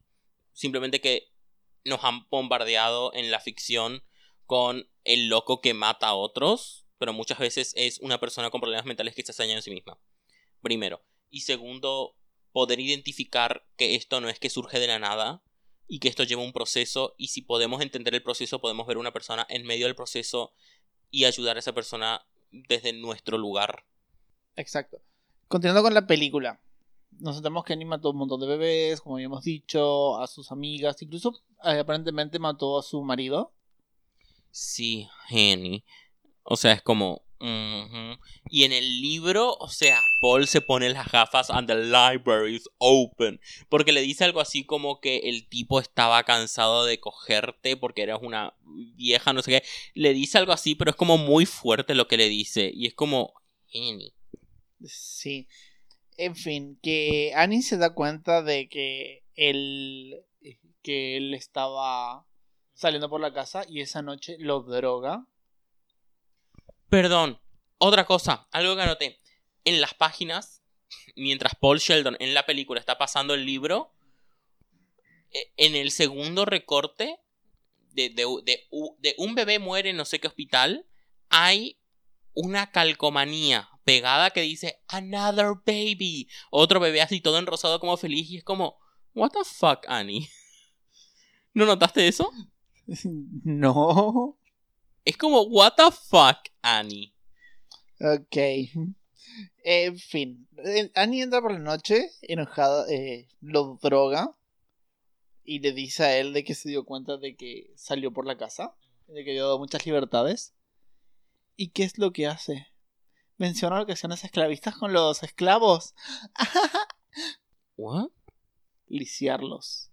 Sí, pero, ¿what? ¿No, no te acordás que ellos mencionan? Sí, sí, sí, pero eh, la reacción en general tuya, ¿no? Es como, ¿what? como chica rubia y rica y hueca, que en plan... eh, Ay, pero ellos son de tercera. Ellos son los sirvientes. Eh, no entendí el chiste, pero inmediatamente pensé en Cordelia de Buffy, en una clase en la que estaban hablando de de María Antonieta y ella dice, pero tienes razón, ¿por qué no comen pan? ¿Por qué no comen brioche? Y es como la hueca que no entiende justamente desde su privilegio eh, lo que está pasando es genial. En fin. Sí, pero no sé si sabías, pero muchas de las reinas, eh, reinas y princesas, les gustaba ver cómo torturaban a sus esclavos. Ok. Sí, hay muchas reinas conocidas por eso. Y princesas también. Ok, yo solamente sabía de... O sea, seguro, seguro de una condesa de Hungría, creo que era. Que... La condesa de la sangre, que se que mataban chicas y se bañaba en su sangre, no sé qué, y es como... Ah, sí. También había un papa. O sea, un papa haciendo eso. I'm not surprised, Henny. O sea, para nada, Henny. En fin, la cuestión es que... eh, sí, eso. Otra cosa. Diferencia enorme del libro con la película. En la película vemos que le coloca un tablón de madera. Bueno, primero lo droga. Después él se despierta. Está buscando un, el cuchillo que, que él se había llevado a su habitación. Y ella le dice, ¿buscas esto? Y es como, ah, fuck. Entonces ella le coloca un, un tablón de madera entre las piernas, entre los tobillos, separándolo. Y con un mazo golpea cada tobillo hacia adentro, rompiendo ambos tobillos. El sonido del crack. Ugh. Otra vez, referencia en el video de Pink, aunque ella acá le rompe las rótulas. Es como, ¿viste cuando estás comiendo patamuslo? Y separas la pata del muslo y hace... Bueno, algo así, pero más asqueroso. En fin. Pero, en el libro, ella usa un hacha para cortarle una pierna. Para cortarle, perdón, un pie. Desde el talón hacia abajo. Y utiliza un... em, ¿Cómo se llama? ¿Eso es para soldar? ¿Flamethrower? Un, sop- Soplete. un soplete para cauterizar la herida. Y es como... What the fuck? Nice. Y... Lo mejor de todo es que después de romper las piernas en la película, le dice, te amo. De una forma tan dulce y gentil. God, I love you so much. O algo así le dice, es como... Ew. Y como sé que acá... El tema es este. Acá en la película es como que sigue muy rápido. Pero en el libro tenemos bastante más que acá no muestran. En el libro, después de una pelea que tiene con Annie, Annie, con un cuchillo eléctrico, le corta un pulgar Uh. De la mano. Ya, I get that. Y es como, eso no lo muestran. Y después pone el pulgar en una torta y le dice que si no se comporta le va a hacer comer la vela. Nice. O sea, Honey, el libro es mucho peor que la película. Creo que ahora debo leer ese libro. Oh, yes, Honey. Suena interesante. Y también hay muchísimas eh, referencias. que O sea, es la forma en la que escribe Stephen King siempre eh, creando su propio mundo dentro de sus historias, aún, aún en un mundo tan como el nuestro, como o sea, el mundo de, de Misery es nuestro mundo, digamos, ¿no? No es como un mundo post-apocalíptico ni otra dimensión ni nada para el estilo. Em, pero como por ejemplo Paul Sheldon recuerda cuando él iba a una playa de niño y había como dos pilares que sobresalían del agua y como la marea cubría los pilares y los descubría. Y él, cuando está al principio del libro, en el medio así de su agonía, él piensa que las drogas son el agua y los pilares son sus piernas rotas. Entonces, como cuando la marea los cubre es que él no siente dolor. Entonces, cuando él habla de eh, que se quedó sin drogas o Annie se fue y se enojó, no sé qué, él piensa en esos pilares cada vez más y más descubiertos con percebes y crustáceos y no sé qué puta, ¿entendés? Y es como eh, eh, ciertas imag- imagenología que, que el autor crea y que pone en su obra y la hace suya. Él crea sus propias metáforas y eso es genial. Ok. Continuando con esta película. Tan tranquila y relajante película. De amor. De amor no correspondido. Snap out of it. Vemos que el policía sigue siendo, empieza a ser de policía, sigue siendo de policía. Y bueno, se da cuenta de que Annie está actuando más raro de lo normal. Y que últimamente ha estado comprando muchas hojas de papel. Y no solo eso, lo genial es que él está así en la cama leyendo el libro de Paul Sheldon y es como, un momento. Y ve una frase, algo así como, si existe un poder superior a Dios, ¿será él quien me juzgue?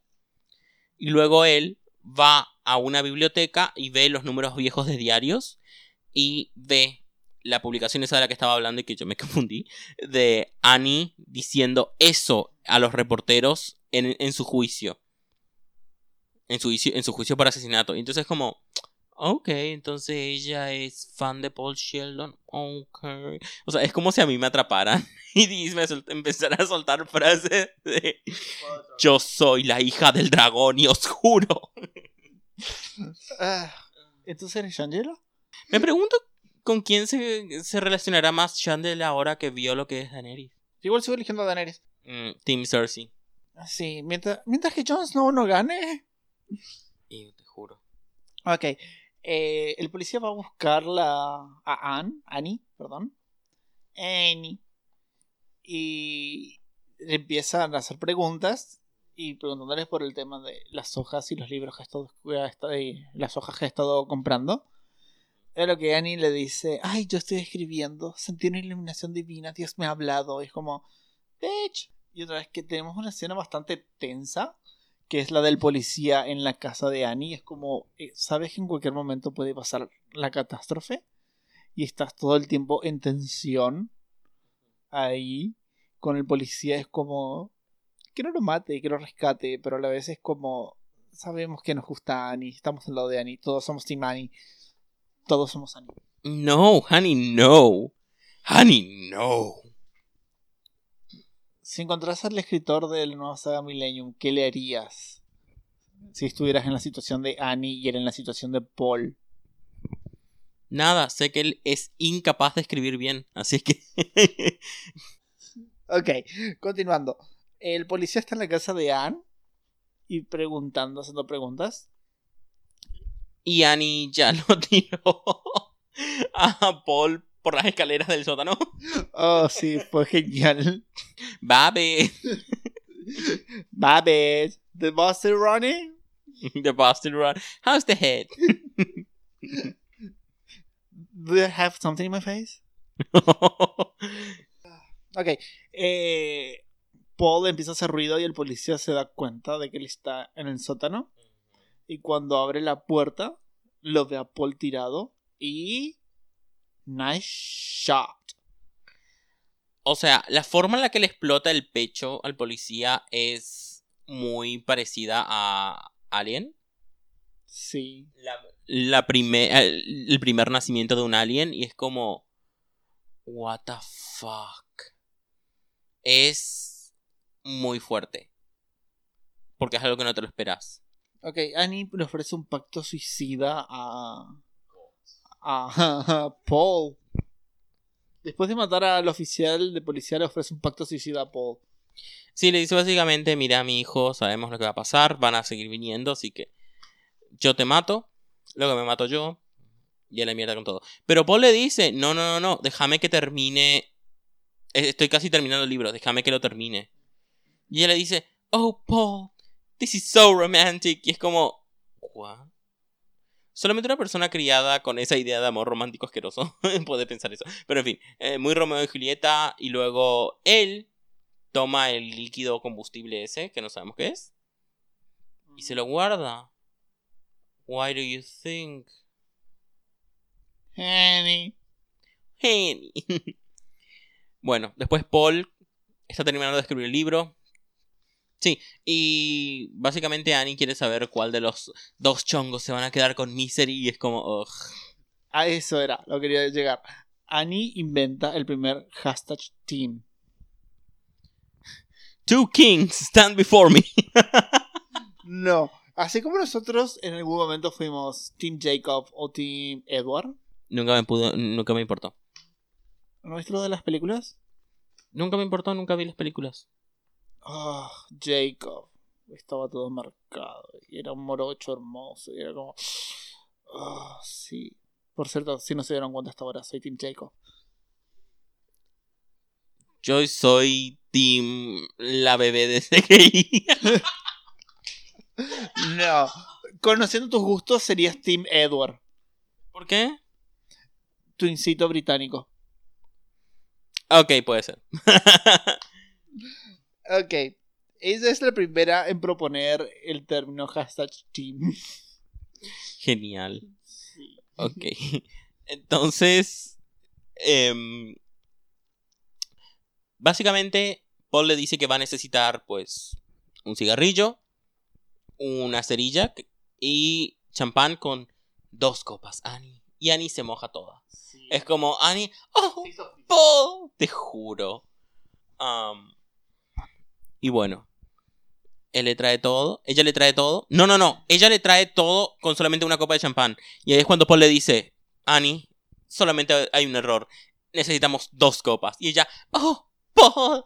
Y se va, ahí es cuando él aprovecha, agarra el manuscrito, lo tira al suelo, agarra una, un papel, lo enrolla, cubre todo con el líquido inflamable ese, y llega la otra, llega Annie, con la copa, y se queda en plan, what the fuck. Sí, y Paul enciende un cerillo con su dedo. ¿Qué- qué Cosas estadounidenses. Go with it, go with it, go with it. A ver, conocí a uno de los hermanos de mi abuelo, un hombre de campo, que cuando me dio la mano sentí como si estu- me estuviera agarrando un, un, un rallador. Creo que me cortó la mano con un apretón. Calculo que debe tener así las manos Paul. Maybe. En fin. Llenas de callos, por tanto, trabajar la tierra. Eh, sure. Um, pero sí. Y Annie le pregunta, ¿qué estás haciendo? Y él le dice, algo que aprendí de ti. Prende el fósforo y lo tira. Y todo el montón de papeles empieza a arder. Annie se tira y dice, no, no, mi misery, no, maldito. Y él levanta la máquina de escribir y se le encaja en la cabeza. Ah, qué placer. Sí. Muere, perra, muere. Bueno, se produce la pelea más esperada por toda Latinoamérica Unida. Básicamente, Annie intenta ahogarlo, él la golpea, la tira, se tira encima de ella, agarra el papel quemado y se lo mete en la garganta y parece... Ella se levanta, él con sus piernas rotas eh, la hace tropezar y ella se cae y se revienta la nuca, no, la sien, contra la máquina de escribir. Descansa en paz, Annie. Siempre te recordaremos por Pincery. La cerda. Eh, no, porque acá en palabras de Randy, de Scream, y aquí es cuando el villano vuelve una vez más para un último susto. Sí. Ah, Pero bueno, Paul logra defender, logra ganarle. Tan, tan, tan. No aplica el tan tan tan. Paul logra ganarle y escapar con vida de ese infierno en el que estuvo. Ah, Pequeña cosa con respecto a los libros. Arre. en el libro se explica primero que la mano de Paul, de tanto escribir y de tanto corregir y escribir algunas cosas a mano, estaba hinchadísima. Y aún así, él agarra y dice que la mano estaba tan hinchada y llena de ampollas que se le revientan las ampollas cuando agarra el papel quemado. Lo cual es como, ¿What the fuck? sí, creo que igual se le formarían ampollas por agarrar papel quemado. Y después dice que él en realidad no quemó su manuscrito. Él quemó un montón de papeles en blanco y de papeles que eran como versiones anteriores al manuscrito. De capítulos que estaban mal, qué sé yo, corregidos, no sé qué. Y que el manuscrito lo guardó. Y es como... Bitch. Ok, en la película nos muestran, nos cierran con una escena de él con su editora. Y que él escribió una autobiografía por esa hermosa experiencia que tuvo con la señorita Annie. Creo que ella le está pidiendo a él que escriba una autobiografía. Creo que lo que están hablando es del último libro de Misery. Oh, sí, sí, sí. Y creo que ahí es que ella le pide que escriba una autobiografía. Y él tiene una pequeña alucinación en el que ve a una chica que se acerca. Una camarera y le dice, soy su fan número uno. Y creo que se llamó su hija Misery. No, en ningún momento dice eso, bitch. Oh, no, soy yo pensando, era yo pensando, eh, no solo en la cerda, sino en el libro. ¿Por qué puta el personaje principal se llama Miseria? Encima, Miseria Castidad. Ugh. Igual. ¿Quién en su sano juicio llamaría a su hija Miseria Castidad? Ya te dije, escuché el podcast de Wine and Crime en el episodio de Puritan Crimes, Crímenes entre los Puritanos, porque Lucy hace un background en psych, ¿viste que ella hace? Y una de las partes, cosas que hace es nombres que usaban los puritanos. Dust, uh, Regret, Holy Trinity, o sea, imagínate llamarte Holy Trinity. Holy Trinity Dust. Holy Trinity Davenport. Girl. The House of Dust.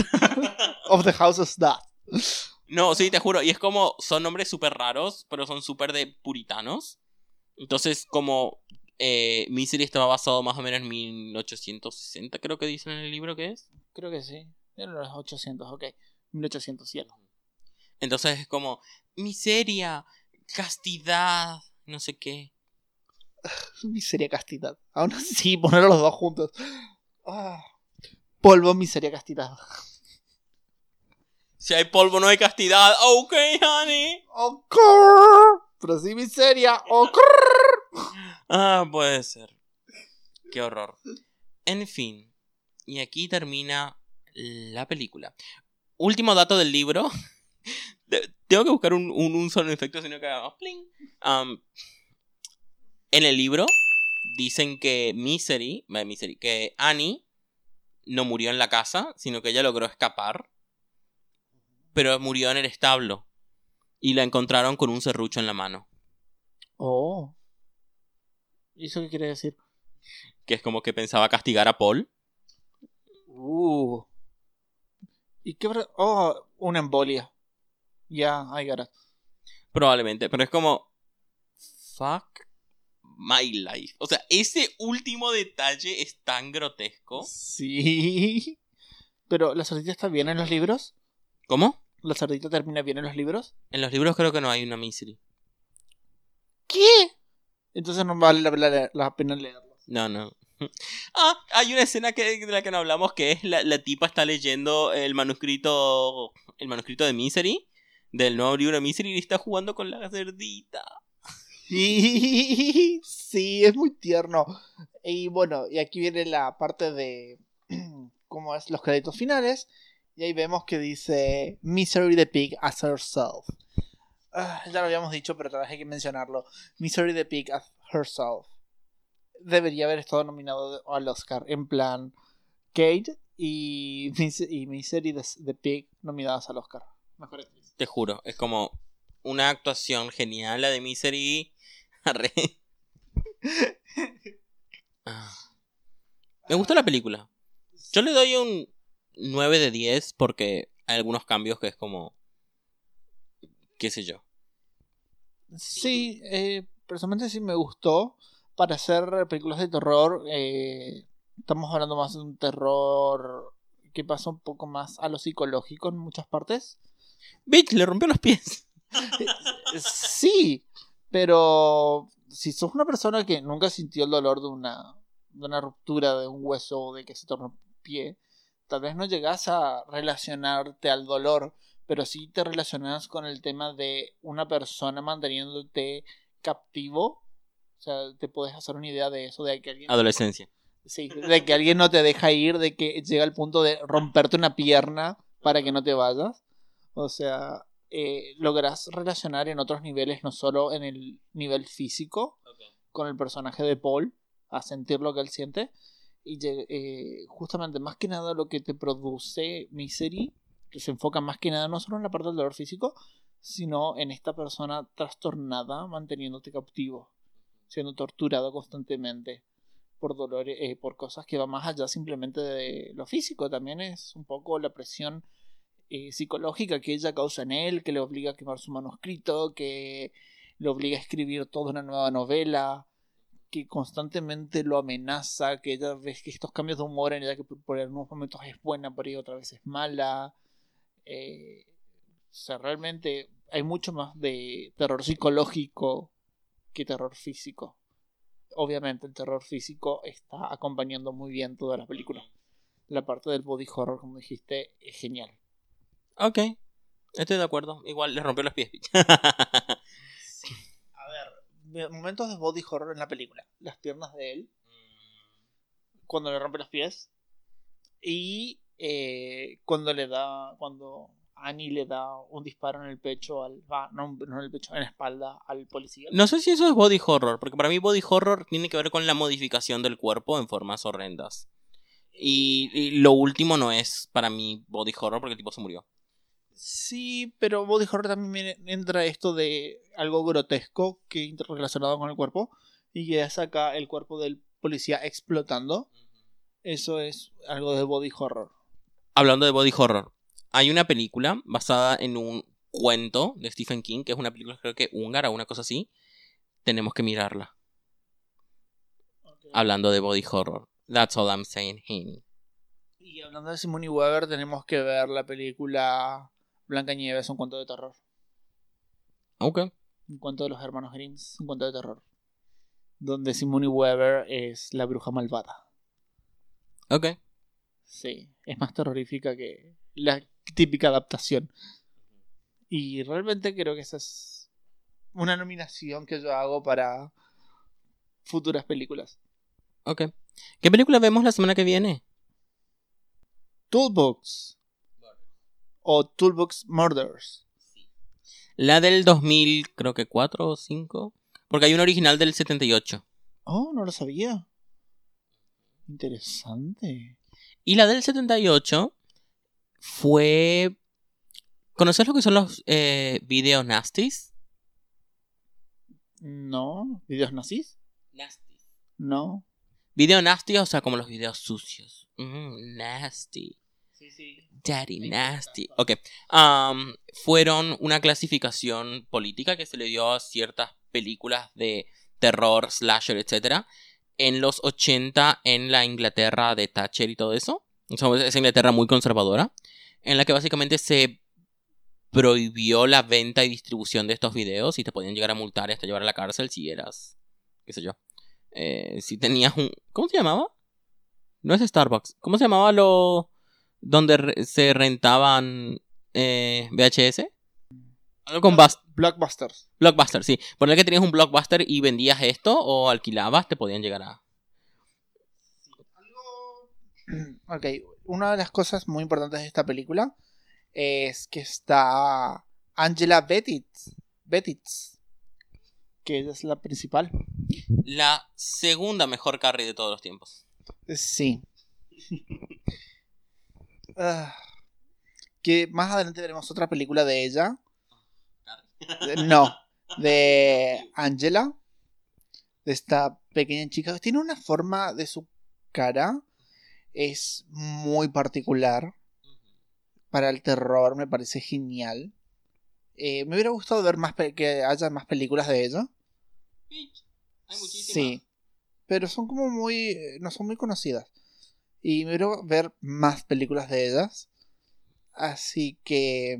En fin, la siguiente película. Otra película que quiero ver de ella. No. Primero vamos a ver esta. De Toolbox.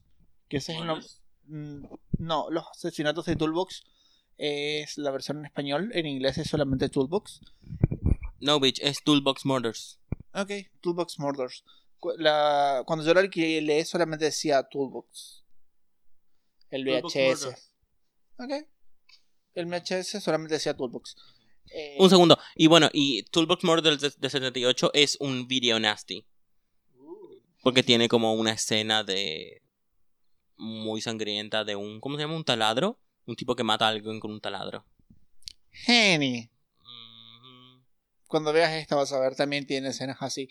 Y, nice. Sí, es bastante, bastante fuerte, mucho body horror y mucho gore. Pero es una película con mucho gore. Y después de eso también quiero, eh, propongo para ver May, May, con la muñeca diabólica en español que también es una película que me gustó bastante, me parece bastante... mm, No es tanto un terror en sí, sino más una busca lo que es, otra vez, hablando, entrando lo que es body horror y lo que es algo de impactante. Sí. Pero primero vamos con, para la semana que viene, Toolbox Murder. Del 2004. Sí, una película que amé, amé muchas veces, la vi varias veces también. Y cada vez que la recuerdo que la miraba con amigos. Y cada vez que ocurre que. Porque tiene varios jumpscares. Y cada vez que ocurrían los jumpscares, yo saltaba de la silla, asustando a todos. Creo que la gente se asustaba más por, por mis reacciones que por la película en sí. Eh, Genial. Sí. En fin, es una de las pocas películas que recuerdo que me haya causado terror. ¿Vos qué película propondrías después de esta? Y creo que podríamos ir con un clásico, clásico, clásico de toda la vida. The Night of the Living Dead. De Romero, la del 68. Si no, también sabes que podemos explorar el género de los giallos. Los giallo en ay, italiano creo que es amarillo. Y es un género de películas que son como slashers, pero muy estilizados. O sea, la forma de grabación es muy estilizada. Te puedo mostrar unos... ¿Qué? Ah, solamente me imaginé una versión estilizada de Jason. Y es en plan, lo que hay en mi cabeza es eh, Sharon Needles. Anga. Anga. Sharon Needles vestida como Jason, haciendo un drag Jason. Pero a esa le lleva el viento. Y asesinando gente con un cuchillo de una forma muy eh, estilizada. O si no, Alice Edwards. También ese, en un drag de Freddy Krueger. Matando gente en sus sueños. Haciéndolos bailar hasta morir. O clicking her tongue until you die. The time has come for you to clock tongue for your life. Genial. No, sí, pero eh, los giallos son eh, muy buenos por eso. Eso sí, algo que no puedo, no puedo. Porque son como películas italianas de los 60, 70, 80.